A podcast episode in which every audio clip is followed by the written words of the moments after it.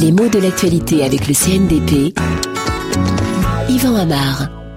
Le téléchargement est à la une de plusieurs journaux français ce matin. En effet, l'Assemblée nationale examine aujourd'hui le texte d'une loi qui est en projet sous le titre Création et Internet. Une loi qui envisagerait de sanctionner les téléchargements illégaux sur Internet. En effet, tous les téléchargements ne sont pas interdits, même si beaucoup le sont, et ce mot de téléchargement, puisque c'est lui qui nous occupe aujourd'hui, n'est pas si barbare. Il est long, c'est vrai, téléchargement, on peut le trouver un petit peu lourd, mais il est formé très classiquement à partir du préfixe télé, qui a été quand même largement utilisé pour nommer beaucoup d'inventions du XXe siècle. Euh, quant à l'idée de chargement, elle est assez claire, il s'agit d'équiper un ordinateur d'un certain programme, on va donc transférer ce programme ou ce fichier sur un ordinateur. Bien souvent, si cette appropriation n'est pas explicitement autorisée, on est en face de ce qu'on appelle un piratage, puisque c'est le mot qu'on emploie le plus souvent, et euh, comme ces piratages sont illégaux, on tâche de prévoir des sanctions qui puniront les contrevenants.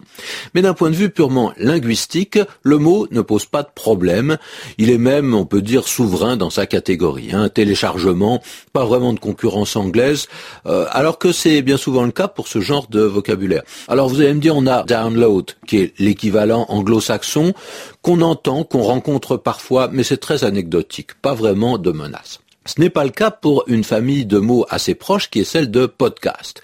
Le terme a été fabriqué à partir du radical cast, un mot anglais qui a de nombreux sens mais qu'on trouve en particulier à l'intérieur du terme broadcast qui signifie diffuser lorsqu'il s'agit d'une radio par exemple. Quant au pod, pourquoi podcast? Eh Bien là, il faut aller le chercher du côté d'une marque déposée, iPod ou iPod, euh, qui est un petit appareil qui permet de stocker une grande quantité de sons, des dizaines de chansons, des dizaines de concertos, de symphonies. Donc on peut partir légèrement loin de chez soi avec une réserve de musique en tout genre. Et on peut se promener. Alors, on se souviendra du mot Walkman, qui veut dire euh, marcheur, homme qui marche, hein, et qui désigne un lecteur de cassette portable qu'on peut emmener, qui permet d'écouter de la musique euh, en marchant, parfois même en courant. Le mot est beaucoup moins utilisé car de nouveaux appareils ont détrôné le Walkman. En français, l'anglicisme était courant mais on a aussi l'équivalent baladeur qui a parfois trouvé, il faut bien le dire, les faveurs du public. Mais c'est probablement le souvenir de cette image de marche de Walkman qui a guidé les euh, cadres commerciaux de la firme Apple pour adopter le nom iPod. Podos, en effet, signifie pied en grec. Pied, le pied qui marche. Et la racine se laisse deviner en anglais comme en français. L'iPod, donc, c'est le pendant numérique du Walkman.